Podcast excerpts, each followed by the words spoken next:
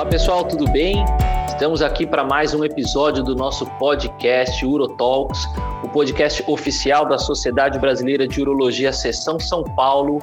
E agora estamos mais uma vez aqui com uma campanha para o nosso público, né? Nossos pacientes, população em geral, que é no final das contas o objetivo primordial dessa educação continuada que a sociedade brasileira promove em relação a poder tratar melhor dos nossos pacientes, em trazer também informação de qualidade para toda a população. Esse podcast ele tem uma campanha já desde o início do ano que é a respeito da saúde masculina, né? Uma campanha em parceria com a Zodiac, o hashtag Saúde Masculina Sem Tabu. Mas hoje a gente vem para mais uma campanha, uma campanha da SBU já há algum tempo, que está relacionada ao mês de novembro, que é o Novembro Azul, e a nossa campanha Minha Saúde no Azul. Nós queremos que o homem tenha atenção com a sua saúde o ano todo, mas o novembro já tradicionalmente, vindo lá dos movimentos da Austrália, do Movember, em ação a contínua né, de atenção à saúde masculina, faz com que a gente traga essa campanha aqui para o Brasil também. E hoje nós vamos falar de câncer de próstata, né? Para a gente falar de câncer de próstata, de novo, estão aqui com a gente Dr. Geraldo Faria, presidente da SBU São Paulo para esse biênio de 2020 e 2021, e Dr. Marcelo Vroklavski, vice-presidente da SBU São Paulo no biênio 2020 2021. Queria começar, doutor Geraldo, agradecendo a sua presença aqui no nosso podcast e pedindo para que você trouxesse um panorama para a gente dessa importância da saúde masculina, né? Até que a gente tem aí alguns números que a SBU conseguiu levantar a respeito de saúde masculina como um todo. Mais uma vez, obrigado pela sua participação. Olá, Léo. Olá, Marcelo. Prazer em estar aqui com vocês para mais esse podcast, falando hoje de um tema muito importante, né, para a saúde masculina, que é o câncer de próstata, as doenças da próstata, principalmente dentro desse mês de novembro, em que nós fazemos essa campanha nacional do Novembro Azul. Todos sabem que com a pandemia, as pessoas ficaram preocupadas em procurar o médico, em se exporem nas clínicas, nos hospitais, e houve uma redução do número de atendimento dos pacientes em todas as unidades de saúde. E a Sociedade Brasileira de Urologia, seção de São Paulo, preocupada com esse assunto, ela fez uma pesquisa, uma enquete, junto a cinco grandes instituições que prestam atendimento aos pacientes do Sistema Único de Saúde, o Hospital Amaral de Carvalho, o Hospital do Câncer de Jaú, o Instituto do Câncer de São José do Rio Preto, o Hospital AC Camargo, aqui de São Paulo, que é um hospital de câncer também, uh, o Hospital das Clínicas da Unicamp, em Campinas, e aqui de São Paulo também, o Hospital São Paulo da Escola Paulista de Medicina. E nós fizemos uma enquete para avaliar o número de atendimentos de novos casos de câncer eh, urológico, especificamente o câncer de rim, o câncer de bexiga e o câncer de próstata, diagnósticos eh, feitos em 2019 comparados com diagnósticos feitos em 2020. E os dados foram extremamente preocupantes. De uma maneira glo global, houve uma redução de quase 40% no atendimento de novos pacientes com, esse tipos, com esses tipos de câncer urológico, uh, e especificamente no câncer de próstata, a redução de diagnóstico chegou a praticamente 40%, sendo que algumas instituições, como a Unicamp, os, essa redução é praticamente 50%, e do AC Camargo também em números semelhantes. Então, muitos pacientes deixaram de procurar o médico, estão é, são portadores da doença, estão retardando o diagnóstico. Então, vai aqui uma primeira mensagem, né? Se você está com o seu com seu exame atrasado, se você tem é, médicos que deixaram, que você deixou é, de procurar é, durante a pandemia, faça novamente as suas consultas, principalmente para avaliar a, sua saúde prostática. Perfeito. Então já segue nosso primeiro alerta aqui para a população a respeito da prevenção, né, em relação às doenças. E vamos agora então trazer a conversa a respeito do câncer de próstata especificamente. Marcelo, vamos explicar para quem está ouvindo a gente, né, a população, o que é câncer de próstata, praticamente é, explicando assim o que, que é essa doença e se ela traz sintomas, se ela não traz. Perfeito, Léo. Uh, primeiramente, obrigado pelo convite. É um prazer mais uma vez participar junto com o Geraldo desse podcast num mês tão importante que é o mês da conscientização da saúde do homem. Né? Muito se fala sobre câncer de próstata, esse vai ser o nosso tema principal de discussão aqui no, no podcast, mas acho que é um momento oportuno para a gente lembrar que o, o consultório do urologista muitas vezes é a porta de entrada do homem no sistema de saúde, né? E ele vem para acompanhar a próstata e a gente acaba diagnosticando, inclusive, outras afecções que depois podem ser tratadas por especialistas uh, que, que, que, vão lidar melhor com cada uma das doenças.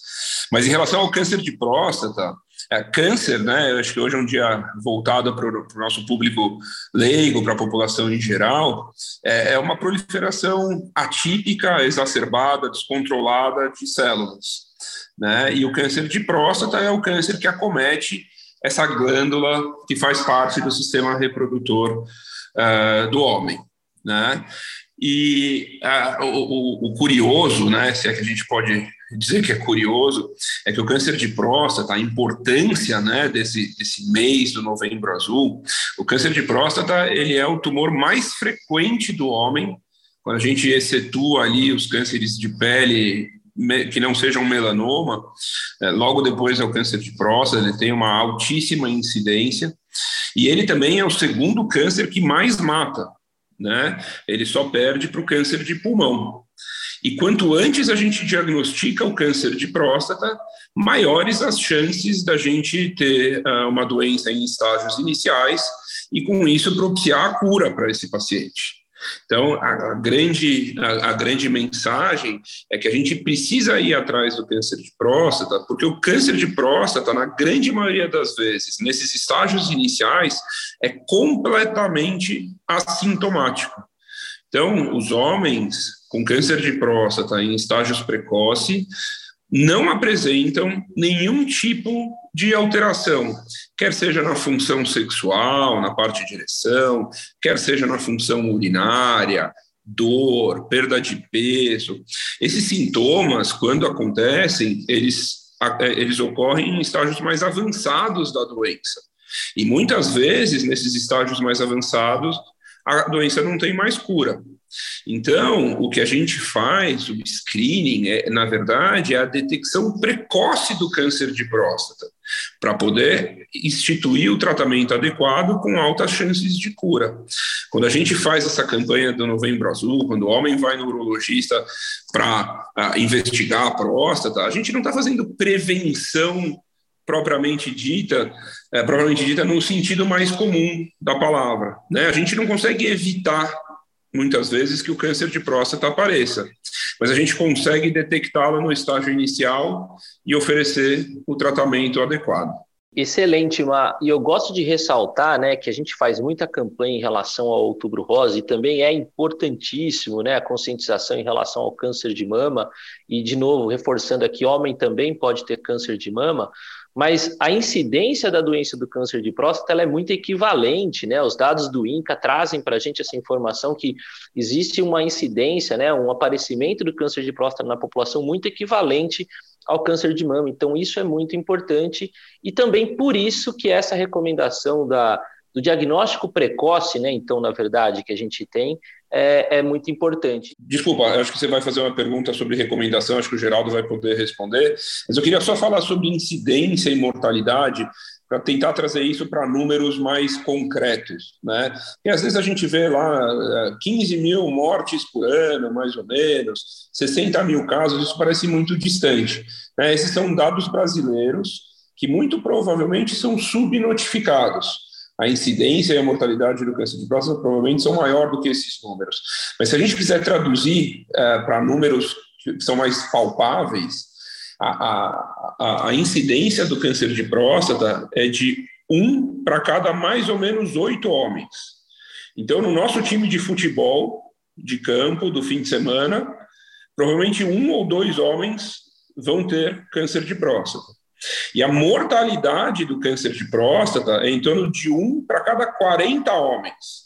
Então, na sala de aula que você tinha lá no colégio, ou na sua turma da faculdade, talvez um ou dois homens vão morrer de câncer de próstata. Então, esses são, são números que, que, que aproximam da realidade o quanto prevalente é o câncer de próstata e o quanto, entre aspas, perigosa pode ser a doença, apesar de que, na maioria das vezes, a sua evolução é mais indolente. Né? É que a incidência é tão alta que, alguns casos, tem uma agressividade maior e os pacientes vêm a falecer. Perfeito. E é esse cenário mesmo que a gente quer trazer para chamar a atenção da população e, e quebrar os tabus, né? Nessa campanha que a gente tem feito durante o ano todo aí, quebrar os paradigmas e trazer o homem para o consultório do urologista. Então, nesse cenário, doutor Geraldo, a gente sabe que existem as recomendações né, em relação a pesquisar esse rastreamento, a esse diagnóstico precoce. Como é que a população tem que entender, então? Né? Existem fatores de risco para isso? Como é que a gente, como é que eles têm que se ater a rastreamento? Como é que funciona? É, esse tema de rastreamento do câncer de próstata é um tema que já suscitou muita discussão, né? Sociedades médicas eh, participaram de debates. Hoje, o que nós, nós temos de recomendação da Sociedade Brasileira de Urologia e das sociedades internacionais também de urologia é que todo homem, a partir dos 50 anos de idade, deve procurar o seu médico para uma avaliação da saúde prostática. Existe uma população, denominada população de risco, que são aqueles homens que têm um parente de primeiro grau que tem ou tenha tido câncer de próstata, por exemplo, o pai ou um irmão, a população da raça negra e os homens com obesidade importante. Este grupo é um chamado grupo de risco, repito, e neste caso eles devem iniciar a sua avaliação rotineira a partir dos 45 anos de idade porque nesta população específica existe um maior risco é, de aparecimento da doença. Então, a avaliação, que é feita rotineiramente através do exame de toque prostático, o exame digital da próstata, e um exame de sangue, né, denominado PSA, que é uma substância detectada no câncer, que vai dar ao médico é, uma orientação se há necessidade da realização de outros exames mais específicos, caso haja suspeita de que exista ali a presença de um câncer de próstata. É importante lembrar que o câncer de próstata é uma das doenças da glândula. Nós temos outras doenças, como a hiperplasia prostática benigna, as prostatites. E também é importante lembrar, para que as pessoas não fiquem eventualmente assustadas quando estão frente a um exame de PSA elevado, que o PSA não é um exame específico para câncer de próstata. Ele é um marcador da próstata e ele pode estar aumentado em outras circunstâncias além do câncer de próstata. Mas ele serve para o médico poder se orientar eh, na pesquisa e na procura eh, da doença utilizando outras ferramentas de avaliação. Do mesmo jeito, né, Geraldo, que é importante lembrar que o toque retal é, ainda é muito importante, que a gente tem uma fração de pessoas que o PSA não se altera e o toque retal evidencia uma nodulação na próstata, evidencia uma tumoração na próstata, e a gente pode aí perceber e fazer o diagnóstico do câncer de próstata somente com o toque retal, porque muita gente procura o nosso consultório falando, ah, doutor, eu faço PSA, todo ano, meu PSA está super tranquilo, então o toque ainda é muito importante, né? Sem dúvida, existem estudos mostrando que 25% dos casos diagnosticados de câncer de próstata são feitos através do toque retal. Muitas vezes o indivíduo tem um PSA que ainda está dentro da faixa de normalidade, e no exame digital da próstata você encontraria a presença de um nódulo suspeito, e depois, então, eh, de uma avaliação um pouco mais invasiva, você conclui que aquele nódulo é uma doença maligna. Perfeito. Então, Marcelo, o doutor Geraldo comentou aqui com a gente, nem sempre o PSA alterado vai ser câncer de próstata, nem sempre aquela alteração no toque vai ser câncer de próstata. Qual é o próximo passo que a gente faz e o que, que a população precisa entender quando a gente realmente confirma diagnóstico de câncer de próstata? É, então, para a gente confirmar o diagnóstico do câncer de próstata, Léo, é necessário se fazer uma biópsia da próstata. É, vocês sabem, eu gosto muito das analogias, né? E eu tenho uma analogia também para para esse cenário. Eu costumo dizer que tanto o PSA quanto uh, o toque, eles são alarmes. Igual a gente instala alarme na nossa casa, pode ter alarme de movimento, alarme de, de luz, alarme de som, e o PSA e o toque são alarmes. Eles alertam a gente que eventualmente pode ter alguma coisa acontecendo de errado. E aí, quando um desses alarmes soa, a gente precisa saber se é um gato que subiu no telhado ou se tem um ladrão entrando na nossa casa. O ladrão, no caso, seria o câncer de próstata. E quem a gente chama quando a gente quer decidir isso é a polícia. E a polícia seria a biópsia. Né? Então a gente precisa fazer a biópsia de próstata quando eventualmente a gente tem uma suspeita de que possa estar acontecendo alguma coisa diferente. Tá? E aí, é, dependendo do resultado da biópsia, a biópsia vai contar para a gente não só se o indivíduo tem ou não câncer, e qual é o potencial de agressividade desse tumor. Né? Com isso, a gente vai estratificar a doença em relação ao risco dela. E dependendo do risco da doença, a gente já institui um tratamento de cara, ou a gente vai fazer um estadiamento do câncer para entender se ele está restrito àquela glândula, restrito à próstata, ou se já tem sinais de metástase, se o tumor se disseminou pelo corpo.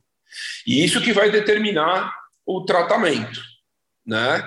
Se a doença for sistêmica, se a doença tiver se espalhado, a gente vai tratar o tumor com um bloqueio da testosterona, um bloqueio hormonal. Se esse tumor tiver localizado, aí a gente vai ter uma série de opções, que eu também uso outra analogia, eu acho que até já comentei num outro podcast, que é ah, o fato de que quando um homem ou um urologista ouve câncer de próstata, é como se ele estivesse escutando cachorro. Né? Se um paciente fala, eu tenho câncer de próstata, é como se ele estivesse falando, eu tenho um cachorro. E quem está ouvindo pode pensar que esse cachorro é um pitbull ou que esse cachorro é um poodle toy. E poodle dorme na cama com a gente, lambe o nosso rosto, e pitbull, se a gente não tomar cuidado, arranca fora nosso dedo. E câncer de próstata é a mesma coisa. Tem tumores de baixa agressividade, são aqueles tumores que a gente chama de baixo risco ou muito baixo risco, que muitas vezes não tem indicação de tratamento ativo. Esse paciente vai ser só acompanhado através de um protocolo de vigilância ativa e vai fazer algumas biópsias seriadas, alguns exames, mas não necessariamente ele precisa fazer cirurgia, radioterapia ou qualquer outro tratamento. Por outro lado, doenças um pouquinho mais agressivas, esse paciente pode é, fazer cirurgia ou pode ser tratado através de radioterapia ou inclusive através de outras tecnologias que estão chegando que fazem um tratamento focal da glândula. Mas isso vai depender muito do paciente e da doença que esse paciente apresenta. Basicamente, então, nós estamos falando aqui de uma doença desde o começo que ela pode ser muito variada desde o início, né, em, tanto em relação aos sintomas, né, no início ela não ter nenhum sintomas e conforme ela evolui ela poder apresentar diversos cenários clínicos e também nós estamos comentando aqui que eles vão ter diversos cenários de tratamento diante do que a gente identificar nessa somatória de análises, né? Uma análise do exame físico, uma análise dos exames laboratoriais, uma análise de alguns exames de imagem que a gente vai precisar fazer e o que vier de agressividade nessa biópsia. O Marcelo falou dos cenários, alguns relacionados ao tratamento, mas eu vou ser um pouco mais específico a respeito dos tratamentos de cura, né? É, porque nós estamos falando de um tumor que tem um grande potencial de cura quando a gente fala de diagnóstico precoce, né? Então, uh, Geraldo, Comenta para a gente, assim, para a gente conseguir expor para as pessoas o que, que nós estamos falando que a gente tem de potencial de cura quando a gente está pensando em tratamento de câncer de próstata. Então, Léo, é, o Marcelo colocou aí que existe existem graus variáveis né, de agressividade do câncer de próstata, é importante lembrar isso, porque existe uma população selecionada que pode ter até um acompanhamento sem nenhum tipo de tratamento específico, mas para aqueles pacientes que têm uma doença um pouco mais agressiva, sem dúvida está indicado um tratamento que resolva o problema, que leve esse homem à cura da doença. E a gente sabe que se o diagnóstico for feito de maneira precoce, mais de 90% dos homens podem ser curados do câncer de próstata. E esse tratamento um pouco mais agressivo e que vai levar à cura, basicamente é feito através ou de uma cirurgia para a remoção da glândula prostática ou através de radioterapia, a aplicação de feixes de radiação na região prostática.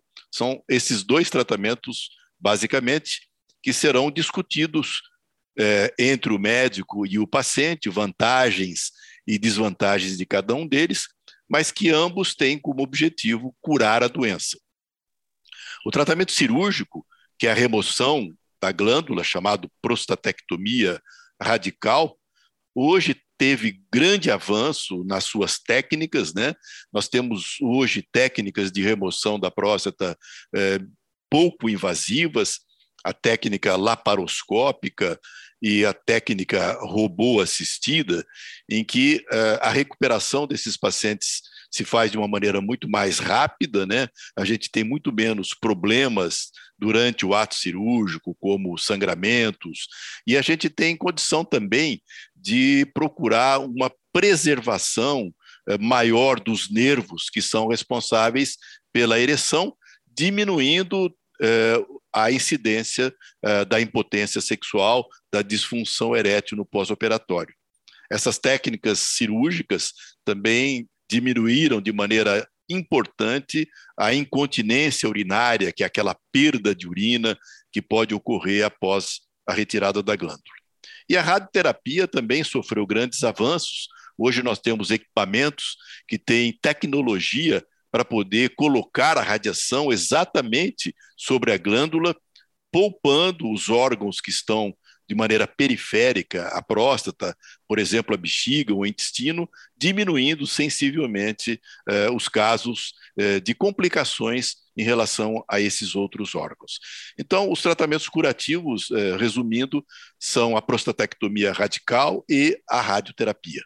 Perfeito, eu acho que dentro desse cenário, como eu falei, tão amplo, né, do câncer de próstata, desde ele ser amplo no diagnóstico, como ser amplo no tratamento, traz para a gente é, essas informações importantes de que a gente tem um potencial de cura, a gente tem um potencial de controle da doença e em relação a todos os cenários possíveis. Eu acho importante, Léo, ressaltar, reforçar que apesar de não ser o tratamento ativo, não fazer nada, né, só acompanhar a doença em alguns cenários, não significa que a gente está perdendo a oportunidade de tratá-la ativamente quando for necessária. Como você falou, a, a, evolução dessa doença muitas vezes é indolente e ela permite, né, é diferente de outros cânceres, né, se a gente diagnostica um câncer de pâncreas, um câncer de pulmão, muitas vezes a gente quer voltar no tempo para tratar na véspera.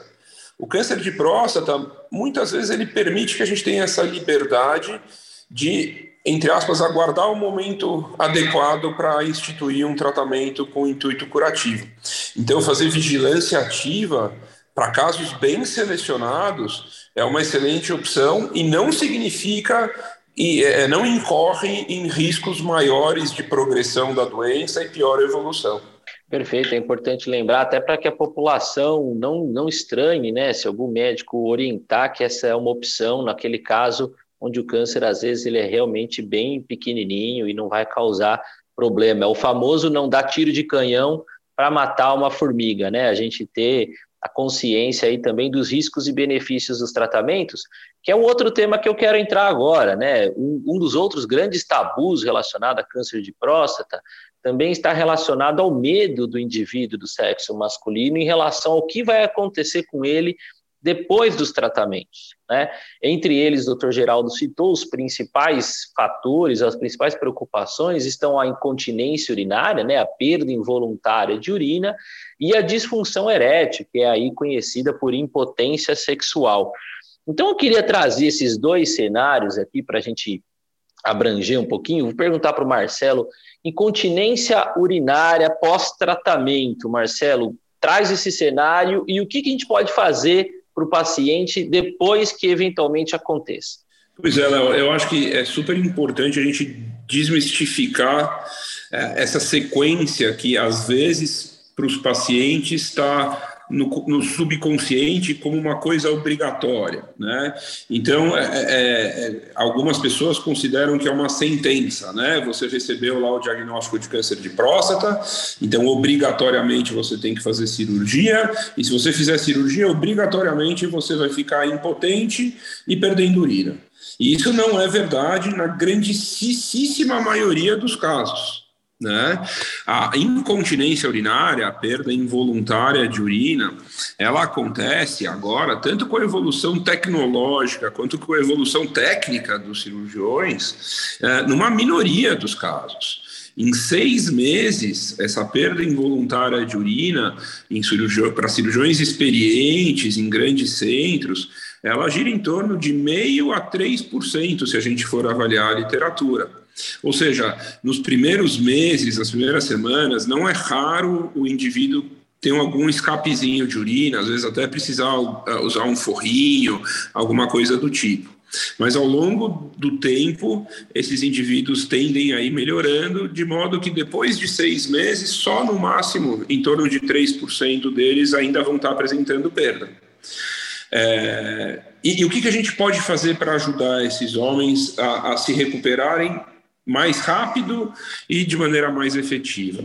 Existem, por exemplo, alguns tratamentos fisioterápicos que a gente chama de reabilitação do assoalho pélvico.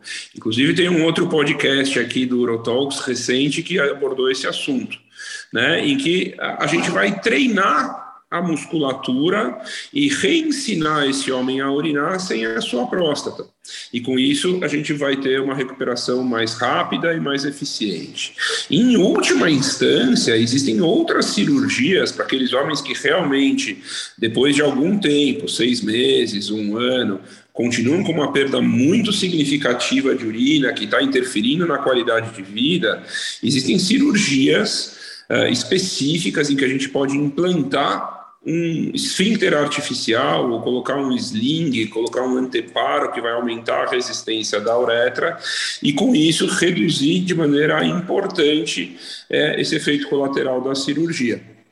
Muito bom. Então fica aí de novo mais uma outra mensagem de que a, a perda urinária ela pode ocorrer sim, ela melhora gradativamente, ficando num índice muito pequeno de pacientes e a gente tem como ajudar essa qualidade de vida pós-tratamento em relação à incontinência urinária.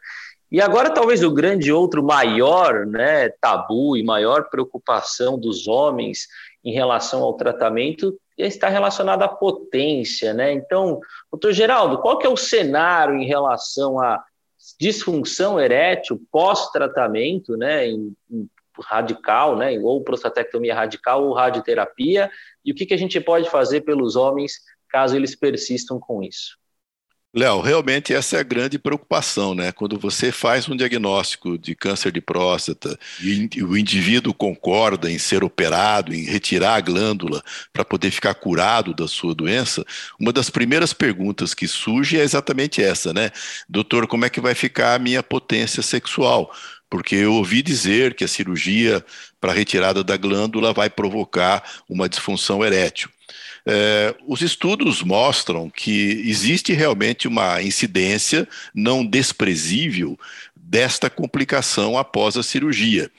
É, evidentemente varia muito de acordo com a técnica cirúrgica utilizada, com a experiência do cirurgião que está fazendo a operação, mas de uma maneira geral, em torno de 30% dos pacientes que foram submetidos à prostatectomia radical, a retirada da glândula prostática, podem desenvolver algum grau de impotência sexual, algum grau de disfunção erétil, que é o nome que nós utilizamos eh, de forma médica.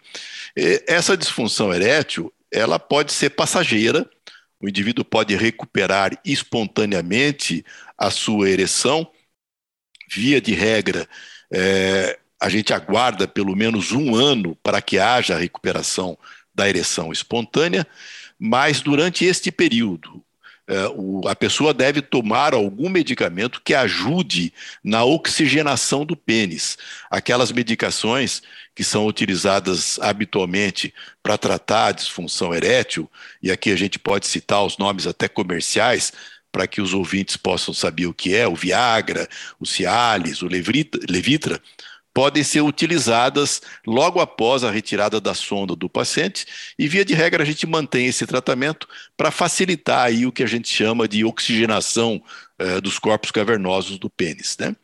Caso os pacientes operados tenham uma disfunção erétil mais severa, mais grave, eles poderão se beneficiar de outros tipos de tratamento.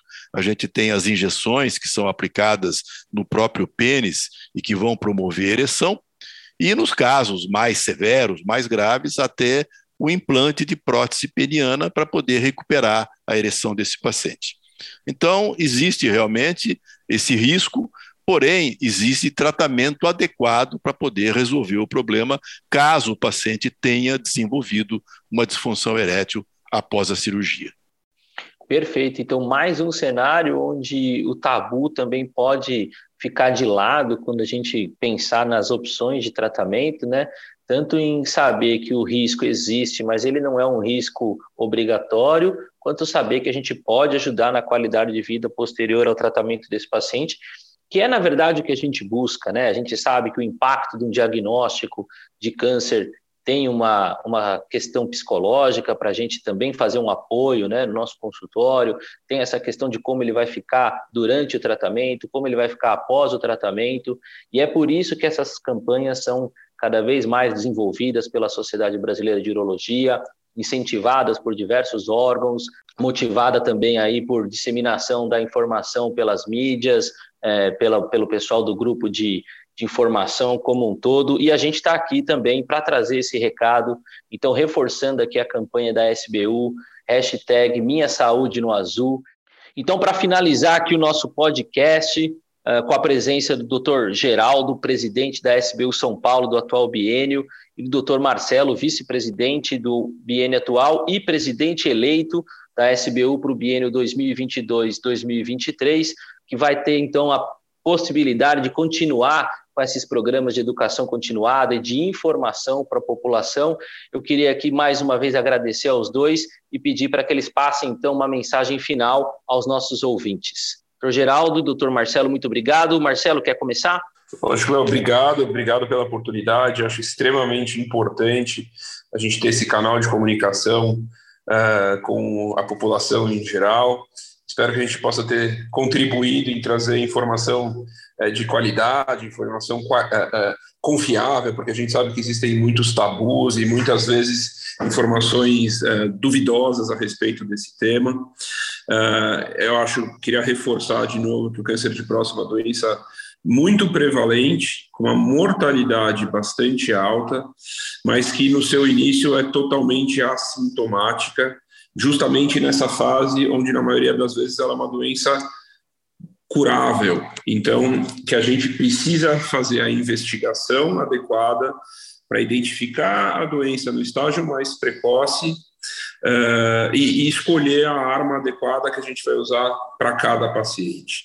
Lembrar também que, uh, com o passar dos anos, a gente tem tido um grande desenvolvimento, tanto técnico quanto tecnológico, cada vez com mais opções cirúrgicas minimamente invasivas, a qualidade da radioterapia melhorou.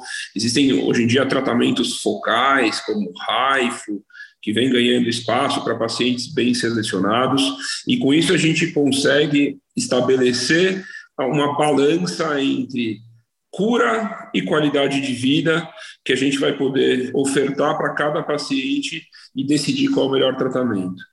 Então, obrigado pela oportunidade e que a gente tenha mais outros momentos importantes como esse pela frente. Obrigado, Marcelo. Doutor Geraldo, suas mensagens, então.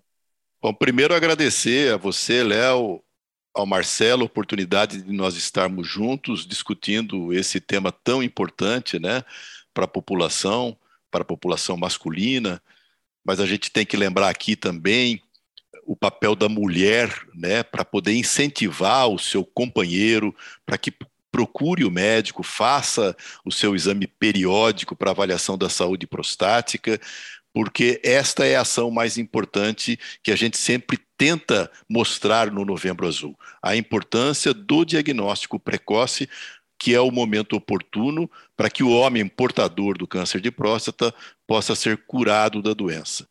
Como o Marcelo disse, hoje nós temos inúmeras opções de tratamento, os tratamentos cada vez é, estão se tornando menos invasivos, as, a recuperação é, pós-tratamento é muito rápida e uma outra mensagem importante é a questão do constrangimento, né? da vergonha que os homens têm, muitas vezes, de procurar o médico para poderem fazer essa avaliação prostática. Né? Muitas vezes essa vergonha, esse constrangimento, vai fazer com que o diagnóstico seja feito tardiamente, quando as oportunidades de cura são muito menores. Então, eh, não deixe de fazer a sua avaliação rotineira.